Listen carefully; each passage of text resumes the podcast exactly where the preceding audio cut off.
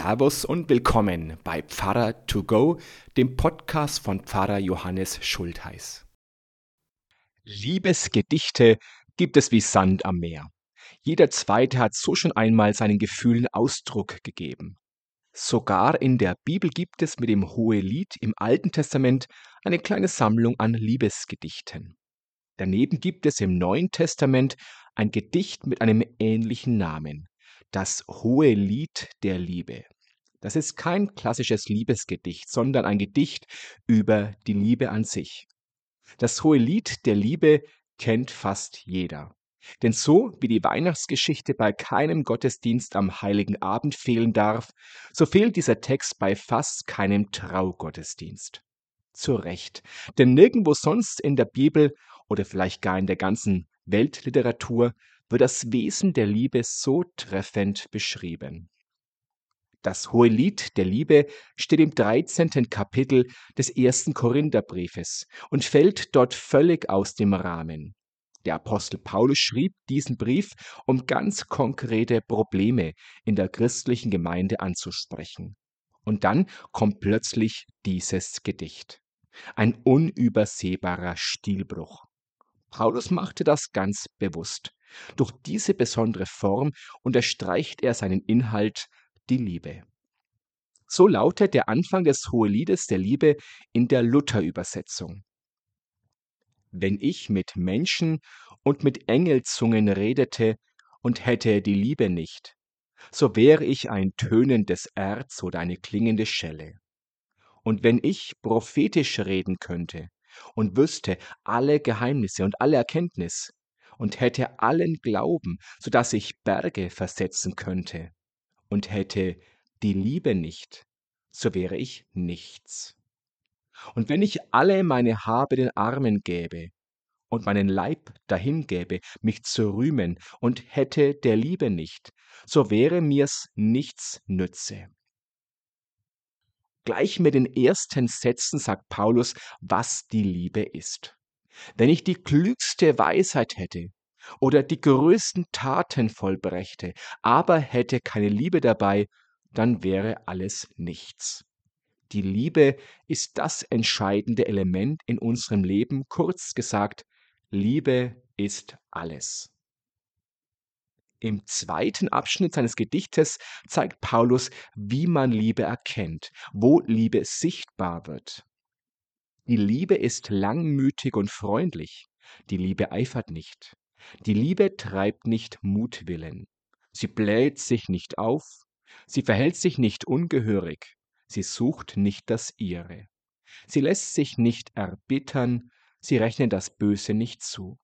Sie freut sich nicht über die Ungerechtigkeit, sie freut sich aber an der Wahrheit. Sie erträgt alles, sie glaubt alles, sie hofft alles, sie duldet alles. Das klingt nicht nur in der Faschingszeit ein bisschen närrisch. Das sind Worte, die man sich als Ehepaar ganz genau anschauen sollte.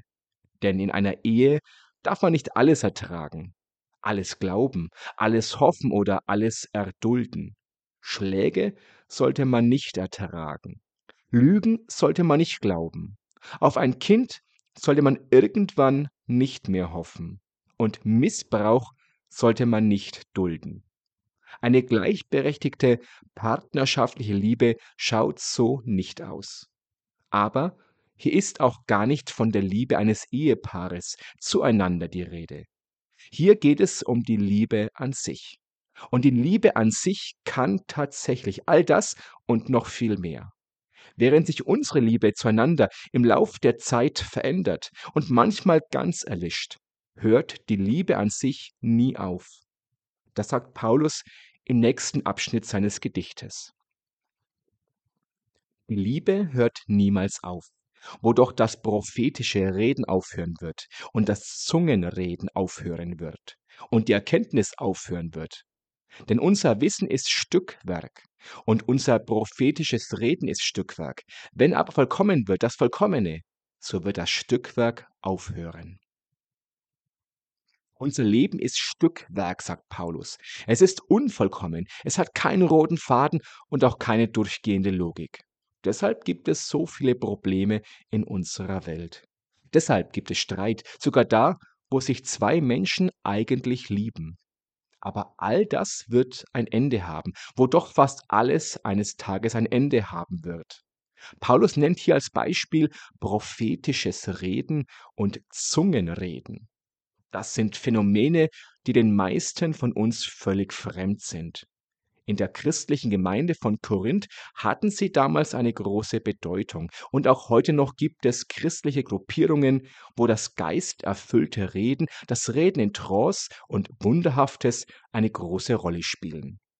Aber all das, was auch Grund für so viel Streit in Korinth war, ist nur Stückwerk, also etwas Mangelhaftes und nichts Vollkommenes. Vollkommen ist nur die Liebe. Auf sie setzt Paulus. Sie ist das, was am Ende bleibt. So hat er es im Lauf seines Lebens erkannt, auch wenn er jetzt zugegebenermaßen immer noch nicht den vollen Durchblick hat. So endet Paulus sein Gedicht. Als ich ein Kind war, da redete ich wie ein Kind und dachte wie ein Kind und war klug wie ein Kind. Als ich aber ein Mann wurde, tat ich ab, was kindlich war. Wir sehen jetzt durch einen Spiegel ein dunkles Bild, dann aber von Angesicht zu Angesicht. Jetzt erkenne ich stückweise, dann aber werde ich erkennen, wie ich erkannt bin. Nun aber bleiben Glaube, Hoffnung, Liebe, diese drei, aber die Liebe ist die größte unter ihnen. Die Liebe ist das Größte. Und sie bleibt, auch wenn unsere Liebe scheitert, auch wenn unsere Lieben vergehen. Dieses Gedicht passt deshalb nicht nur für einen Traugottesdienst, es passt ebenso gut für eine Trauerfeier. Denn die Liebe bleibt, ihr kann der Tod nichts anhaben. Aber noch leben wir in dieser Welt, die nicht nur aus Liebe, sondern aus allen möglichen bruchstückhaften zusammengebastelt ist. Da gibt es auch Neid, Zweifel oder Hass. Und sogar die Liebe selbst ist bruchstückhaft, denn Liebe gibt es nur ganz selten in ihrer reinsten Form als bedingungslose Liebe. Wie oft wurde schon gesagt, ich liebe dich, wenn einer vom anderen etwas wollte.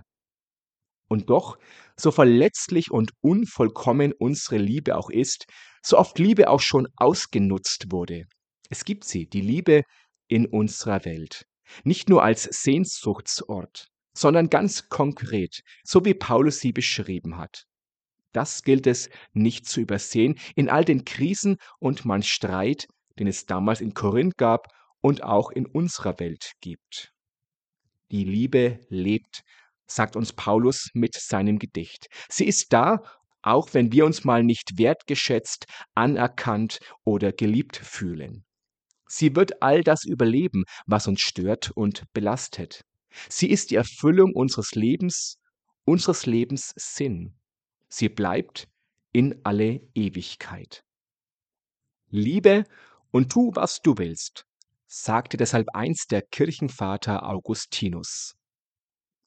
Und Johannes schrieb in einem seiner neutestamentlichen Briefe, Gott ist die Liebe, und wer in der Liebe bleibt, der bleibt in Gott und Gott in ihm. Ich schließe heute trotzdem mit den Worten von Paulus. Nun aber bleiben Glaube, Hoffnung, Liebe, diese drei, aber die Liebe ist die größte unter ihnen.